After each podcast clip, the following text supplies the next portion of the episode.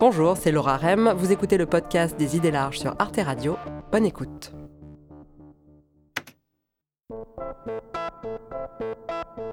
Faut-il déployer cette 5G Oui, oui, oui, il faut la déployer comme on a déployé la 2G, la 3G, la 4G. Dit comme ça, ça a l'air évident, on n'arrête pas le progrès. Après la télé en noir et blanc, il y a eu la télé couleur, il y a eu le coin carré, il y a le plat. Qui veut revenir aujourd'hui à la télé en noir et blanc? Et de fait, on est plutôt content de pouvoir aller plus vite, plus loin grâce à l'avion, d'avoir accès au savoir en un clic sur son smartphone, et plus généralement de bénéficier d'un certain niveau de confort. Sauf que bien sûr, quand on regarde les choses de plus près, c'est pas si simple. Par exemple, maintenant qu'on est en train de passer de la quatrième génération de réseau mobile à la cinquième, ça suscite de nombreuses résistances. Mais je pense que le premier problème sur lequel, dont on doit parler, c'est du, problème démocratique, parce que, comme vous le savez, les Français n'en veulent pas. 98% des participants à la Convention citoyenne euh, ont demandé un moratoire sur la 5G. François Jarige est historien des sciences à l'Université de Bourgogne et il a écrit un ouvrage qui s'intitule Technocritique, du refus des machines à la contestation des technosciences. Son livre s'en prend au dogme du progrès technique. Il montre qu'aucune innovation n'est inéluctable, qu'à chaque époque, toutes ont rencontré des oppositions, et pas toujours pour des raisons irrationnelles ou rétrogrades. Pourquoi les nouvelles techniques sont-elles souvent contestées? Le progrès est-il toujours désirable? Et si on arrêtait le progrès?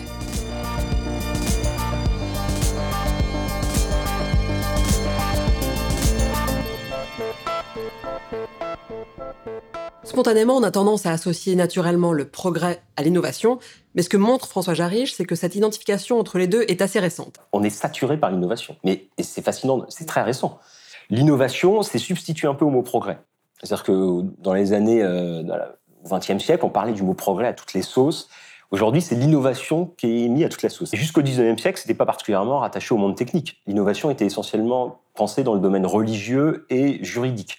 Innover, c'était introduire de nouvelles règles de droit ou introduire des, réformes théologiques, et c'était vu de façon très négative. Il y a un renversement euh, symbolique des significations du terme innovation au cours du 19e siècle, et il va être peu à peu identifié en fait à l'innovation dans la sphère de la production et des techniques, et il va être ensuite peu à peu connoté d'une dimension positive.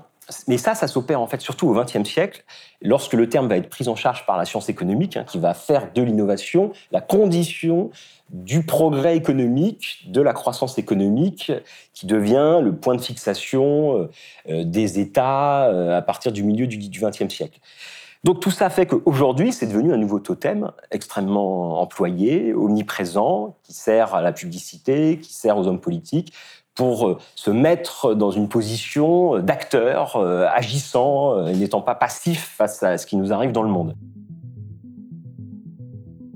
Il s'agit de transformer notre vieille France en un pays neuf et de lui faire épouser son temps.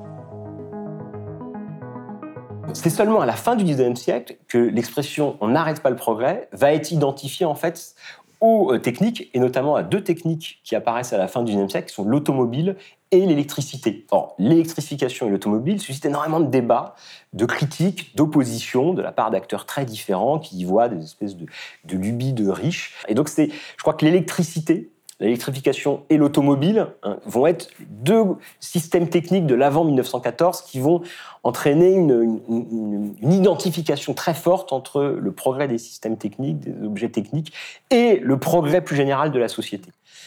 Et donc l'idée même de bloquer, de contester, d'arrêter euh, euh, ces, systèmes techniques apparaît comme euh, absurde, d'où cette expression on n'arrête pas le progrès. L'opposition aux innovations techniques se manifeste dès le début du 19e siècle face à l'apparition des premières machines.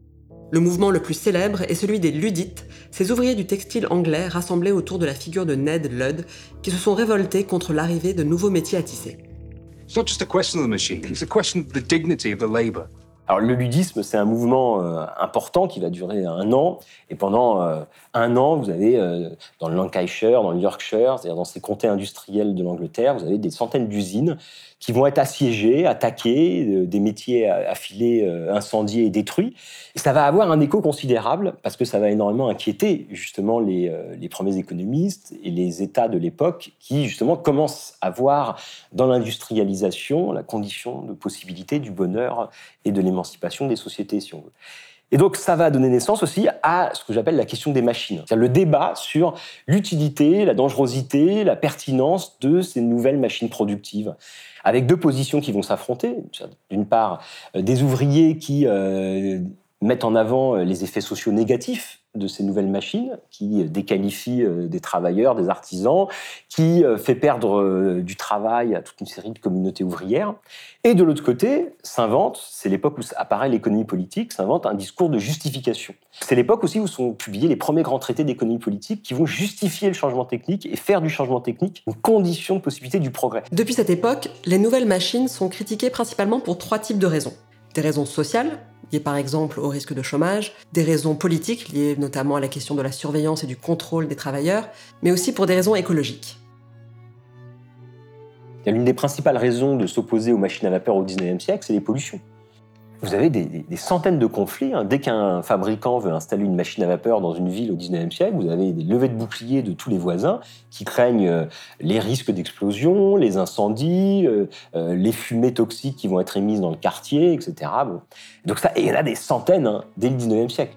Donc, il ne faut pas imaginer qu'on serait passé d'une sorte d'âge de la question sociale à un âge de la question écologique, mais la question sociale, la question politique et la question énergétique, écologique ou matérielle, sont les, trois enjeux, hein, et en fait, c'est les trois impacts qu'une machine, une technologie a sur le monde euh, vivant au sens large. Depuis le 19e siècle, on a alterné entre des phases plus ou moins technocritiques.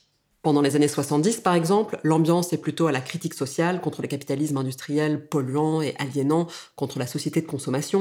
Welcome, sulfur dioxide. Hello, carbon monoxide. Et puis les années 80 sont au contraire plus technophiles, avec l'essor et la démocratisation de l'informatique. Now, command the powers of Atom with professional keyboard, high-speed memory drive, and built-in word processor program.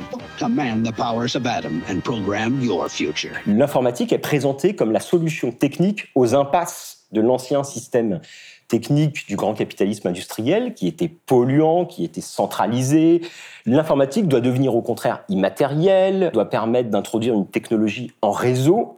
Donc c'est tout l'imaginaire de l'informatique comme étant une technologie propre, comme étant une technologie déconcentrée, c'est-à-dire une technologie qui va à, l'inverse, qui est même à l'opposé des grandes technologies héritées du 19e siècle, qui, elles, étaient polluantes, centralisées. Et c'est ce qu'on a cru, en gros, pendant une, une vingtaine d'années. Or, Justement, c'est cette confiance dans l'informatique qui s'est fissurée au début du XXIe siècle, notamment en raison de la question écologique et en raison du mur énergétique.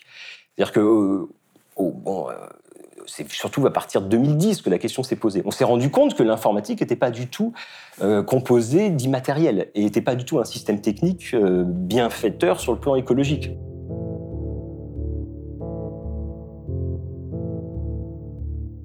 Donc là, il y avait une contradiction qui est apparue entre les promesses initiales d'une informatique démocratique, ouverte, propre, et du système informatique réel qu'on observait, qui était de plus en plus un outil de contrôle et de surveillance pour les États, un outil concentré dans les mains de quelques GAFAM qui contrôlaient l'ensemble du système. Et on s'est rendu compte que les gains énergétiques qu'on avait faits depuis les années 80 dans toute une série de domaines étaient annulés en fait par la généralisation des outils informatiques. C'est donc dans ce contexte plus technocritique que s'inscrivent aujourd'hui les débats autour de la 5G dont les partisans affirment qu'elle permet une utilisation plus efficace de l'énergie. Déjà, qu'est-ce que ça veut dire efficace? Mm. Efficace, c'est ça le problème. Le problème, c'est efficace pour qui? Pour faire quoi? Une innovation euh, peut être efficace pour accroître les profits d'une entreprise, par exemple, mais cet accroissement des profits d'une entreprise peut par ailleurs aboutir à des effets pervers, négatifs pour toute une série d'autres acteurs. Et indéniablement, la 5G est efficace pour introduire les euh, objets connectés et généraliser la voiture autonome. Smart driverless cars and smart hospitals, smart fridges, coffee makers and even baby diapers. Mais en fait, il faudrait prendre la pluralité des intérêts et des points de vue représentés pour avoir un jugement plus pertinent et global. Et d'ailleurs, c'est ce qui a été dit avec la 5G. La 5G va permettre de tout calculer, de tout mesurer et donc de diminuer notre empreinte matérielle en optimisant les flux d'eau, d'électricité, de gaz, tout ce que vous voulez. Sauf que là, il y a l'effet rebond. C'est-à-dire que la 5G va surtout permettre de commercialiser de nombreux objets techniques nouveaux dont on n'avait même pas idée qu'on avait besoin aujourd'hui. Et donc ça va entraîner des effets rebonds à tous les niveaux. L'effet rebond désigne le fait que les économies d'énergie attendues avec l'utilisation d'une technologie plus efficace ne sont pas obtenues. Par exemple, si on a un radiateur qui chauffe mieux en dépensant moins d'énergie, alors on en profitera pour le mettre plus fort. Le cas de l'Allemagne est très parlant, alors qu'elle a investi 340 milliards d'euros depuis 2010 dans la rénovation thermique de ses bâtiments, les consommations des foyers n'ont pas baissé. Mais ce que répondent les partisans de la 5G, c'est qu'une technologie n'est pas néfaste ou polluante en elle-même, que tout dépend de l'usage que l'on en fait. Il faut jamais être contre un progrès euh, technologique. La vraie question, c'est de savoir ce que l'on en fait. Donc vous, vous contestez complètement cette idée de neutralité de la technique Non, mais, mais oui, puisque la ça veut rien dire, en fait, la neutralité de la technique. Une, chaque technique produit des effets. Mm. Donc elle n'est pas neutre. Ça veut dire quoi une... et, et, et, la question... On pourrait choisir ses usages et mais faire non. des bons usages. Ou, ou que mais bien sûr, d'une certaine manière... répartir les bénéfices mais, sur tout le monde. Oui, en partie. En partie, les usages sont extrêmement importants. Mais une technique, alors déjà, la possibilité, la possibilité de, d'avoir des bons usages d'une technologie, c'est discutable. C'est-à-dire que la technologie implique ces usages. Faudrait qu'on prenne un exemple un peu précis pour, pour voir. la 5G, par exemple La 5G, il y a trois problèmes. Mm. on va dire deux. Un que je laisserai de côté, parce que c'est celui qui est mis en avant massivement, mais, mais qui est indécidable et qui est, le, à mon avis, le moins intéressant, c'est la question sanitaire. La question des ondes qui retient le plus l'attention d'un certain nombre d'acteurs. Bon.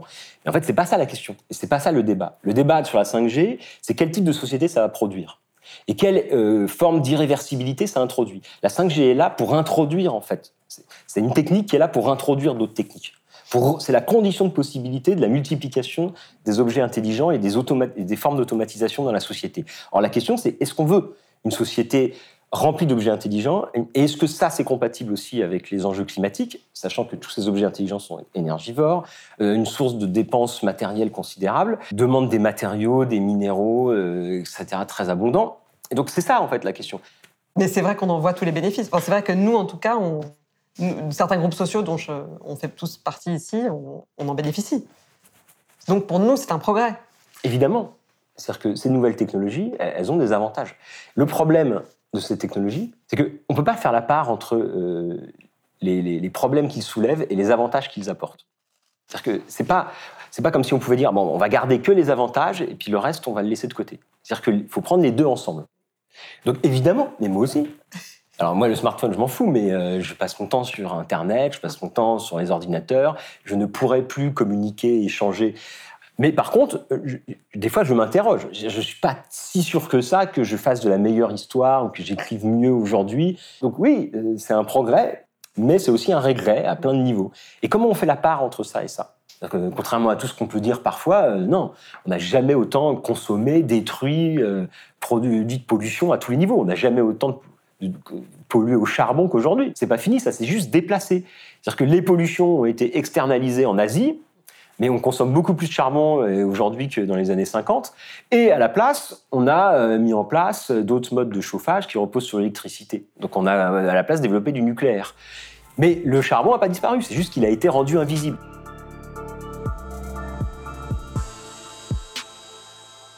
Cet enjeu de la visibilité me paraît essentiel. Que ce soit pour l'automobile ou pour l'informatique, les avantages sont très visibles et je dirais qu'il n'y a même pas besoin de la pub pour apprécier au quotidien le confort et l'utilité qu'elles apportent. En revanche, leurs effets nocifs liés à la pollution sont moins visibles ou alors ils apparaissent plus tard, par exemple sous forme de cancer. Pour les smartphones, par exemple, ce qui n'est pas visible pour les consommateurs, c'est tout le processus d'extraction, notamment de cobalt et de coltan, qui rentre dans la fabrication des batteries et des condensateurs. La majorité de ces matières premières proviennent des mines de la République démocratique du Congo. J'en ai parlé avec le Congolais Emmanuel Umpula, directeur de l'Observatoire africain des ressources naturelles. Actuellement, les conditions de travail des mineurs artisanaux ne sont pas bonnes. C'est des gens qui travaillent dans des conditions très difficiles, qui passent des heures à inhaler des poussières, qui passent des, heures dans des galeries à haut risque pour extraire les minéraux. On a beaucoup de gens qui souffrent des maladies respiratoires, mais aussi euh, on a des pollutions qui ont un impact sur la production champêtre. Il y a aussi des questions de justice et comment on répartit la richesse entre les pays qui produisent les minéraux et les, pays du Nord. Et, donc, les pays du Nord continuent à considérer l'Afrique comme un réservoir de matières premières. On vient, on puise, et, puis on s'en fout du reste. Et ça, c'est le drame aussi de tous les impacts négatifs de nos outils c'est que leurs impacts négatifs sont toujours invisibilisés, alors que leurs avantages sont toujours hyper visibilisés par les discours euh, publicitaires et marketing. En clair, pour François Jarige, il faudrait dissocier le progrès social et le progrès technique. Et ce qu'il veut dénoncer en particulier, c'est la croyance selon laquelle l'innovation serait la solution à tous les problèmes sociaux. Cette croyance, le penseur Evgeny Morozov l'appelle dans ses travaux le technosolutionnisme. Le technosolutionnisme, c'est l'idée qu'à tout problème, qu'il soit euh, écologique, social, culturel, politique, il existe une solution technique. Donc c'est une pensée d'ingénieur, si vous voulez. Euh, mais c'est normal, un ingénieur, c'est sa formation, son rapport au monde, est un rapport technicien. Il a été formé pour ça, et c'est pour ça qu'il c'est son utilité sociale. Le problème, c'est quand cette pensée d'ingénieur, elle devient la pensée dominante, et notamment la pensée des politiques. Et, je crois que c'est là qu'on en est. Mais ça, tient. Ce technosolutionnisme s'explique aussi par le fait qu'on est dans un moment où on semble paralysé. On ne, voit pas comment agir face à l'ampleur des défis, qu'ils soient sociaux, encore une fois, politiques ou environnementaux. On est, on est dans un moment d'impasse. Ça paraît tellement, euh, tellement gigantesque ce qui nous arrive qu'on ne, que les, hommes politiques en premier lieu sont paralysés. Ils n'ont pas de levier d'action. D'autant plus qu'ils ont abandonné une grande partie de leur levier d'action dans le contexte néolibéral des dernières décennies. Donc quand vous n'avez pas de moyens d'action et des défis gigantesques à relever, bah, c'est assez tentant de s'en remettre à des solutions miraculeuses. Edward Teller se disait qu'on pouvait développer différents types d'aérosols pour refroidir la planète, et peut-être d'autres pour la réchauffer, et qu'ainsi on pourrait contrôler le système climatique et choisir la température qui nous convient. On pulvérisera ces particules au moyen d'un tuyau porté par une série de ballons en forme de V. Un tuyau flexible, pas très différent de celui que vous utilisez pour arroser votre jardin. Ce tuyau ira de la surface de la Terre jusqu'à la stratosphère. Les hommes politiques utilisent le technosolutionnisme pour faire croire qu'ils ont des levées d'action sans avoir à toucher ce qui est en fait le cœur du problème, c'est-à-dire nos modes de vie, nos modes d'organisation collective. Donc en fait, pour pouvoir démocratiser les choix techniques, c'est l'ensemble de la structure sociale qui devrait être différent. C'est-à-dire que c'est euh, donc c'est pas la technique qu'il faut changer en premier, c'est la société qu'il faut changer en premier, et c'est quand on aura une société différente qu'on aura aussi des systèmes techniques différents. Euh, aujourd'hui, on parle de low tech, mais c'est en fait c'est la même chose. C'est-à-dire hein, euh, donc l'idée c'est pas d'être pour ou contre la technique, c'est d'inventer d'autres systèmes techniques dans d'autres contextes sociaux et démocratiques. Donc le low tech c'est des techniques à faible capitaux, euh, décentralisé, à faible consommation énergétique, euh, durable, éternellement recyclable et bricolable. Quelque chose comme ça, pour le dire un peu rapidement. C'est la machine du futur. En fait, on a juste mis une fenêtre au nord euh, qui donne dans, dans, un meuble. Et puis bah, là, on est en hiver et dehors, il fait la même température que dans un réfrigérateur. Donc c'est quand même dommage d'être branché alors qu'il y a juste à ouvrir une fenêtre face aux technologies high-tech contemporaines qui sont fondées sur l'obsolescence, la gabegie énergétique, les déchets maximum euh, et euh, l'indifférence aux conditions sociales de production. Ce qui était sympa avec cette interview, c'est qu'elle a tout de suite fait réagir l'équipe de tournage. Par exemple, Margot, qui était assise à la gauche de l'invité, lui a fait remarquer qu'on pouvait difficilement dire que c'était mieux avant, en particulier quand on regarde l'augmentation de l'espérance de vie. C'est pas les téléphones portables qui font que les gens euh, vivent plus longtemps. C'est parce qu'il y a moins de maladies contagieuses, parce que l'hygiène fait que on. Mais ça, c'est plutôt du low tech. C'est-à-dire que l'essentiel des gains d'espérance de vie euh, dans le monde sont liés à des choses très simples, à des choses, l'accès à l'eau courante, l'accès à une alimentation, euh, la propreté, la, découverte malgré tout pasteurienne du fait qu'il fallait euh, qu'il fallait se laver les mains quand on manipulait un corps, bon, des choses assez simples. Donc tout ça pour dire que technophobe, ça veut rien dire, une manière de pathologiser des positions politiques et sociales. On n'est pas technophobe. L'homme est un être technique. Il ne peut médiatiser son rapport au monde et aux autres que par des artefacts euh, très divers. Donc la question, c'est jamais d'être pour ou contre la technique, c'est de rentrer un peu plus dans le détail, savoir de quelle technique on parle, pour faire quoi, au service de quel type de projet collectif. Et c'est en cela, en fait, ce qui manque, c'est que depuis 150 ans, la technique a été mise de côté de tout débat démocratique en étant présentée comme une force interne qui euh, euh, accompagnait l'évolution des sociétés indépendamment et qui était portée par une sorte de rationalité propre mais ça, c'est une construction culturelle. Hein. C'est une construction culturelle qui, justement, nous empêche d'interroger nos choix techniques. L'enjeu est donc de soumettre de nouveau nos choix techniques, c'est-à-dire nos choix de société, à la délibération démocratique et de poser les termes du débat de manière moins caricaturale que l'opposition qui est habituellement faite entre technophiles et technophobes, entre la 5G et la lampe à huile. La France va prendre le tournant de la 5G parce que c'est le tournant de l'innovation. Et j'entends beaucoup de voix qui s'élèvent pour nous expliquer qu'il faudrait relever la complexité des problèmes contemporains en revenant à la lampe à huile. Je ne crois pas au modèle Amish. Et je ne crois pas que le modèle Amish permette de régler les défis de l'écologie contemporaine. La question, c'est pas c'est de sortir en fait de cette alternative infernale. C'est-à-dire soit on poursuit nos, équipements massifs de smartphones, d'objets connectés et on considère que c'est ça l'avenir, soit on revient en arrière, c'est-à-dire des sociétés pauvres, euh, misérables. Alors moi, comme historien, je me méfie du discours trop misérabiliste sur le passé, parce que notre modernité s'est construite sur euh, sur cet imaginaire du progrès et un discours très misérabiliste sur les sociétés passées souvent représentés comme des espèces d'ignards, euh, proches de la sauvagerie. Non, les gens étaient moins misérables et moins abrutis qu'on le pense souvent, en fait, y compris dans des sociétés très, anciennes. Donc la question, c'est de savoir si on... C'est de sortir cette alternative infernale entre continuer la trajectoire dominante en cours ou revenir au passé. C'est justement, c'est ça la question. Qu'est-ce qu'on invente comme futur? Pour François Jarige, il ne s'agit pas de s'opposer à la technique, au changement, mais de ne pas se laisser leurrer par les fausses promesses du solutionnisme technologique. Il nous invite avant tout à réfléchir au type de société que nous voulons et à nous interroger sur toutes les implications des innovations qu'on nous sommes d'adopter. Et si le progrès c'est l'université en distanciel, les gares sans guichet, et demain la basket autolassante, la fourchette anti-baffrement ou le décapsuleur de bière connecté, bah le progrès, on peut peut-être l'arrêter. Merci d'avoir écouté le podcast des idées larges. Pour découvrir d'autres épisodes, rendez-vous sur toutes les plateformes de podcast ou sur arteradio.com. Et pour regarder l'émission originale, retrouvez-nous sur arte.tv ou abonnez-vous à la chaîne YouTube. À bientôt!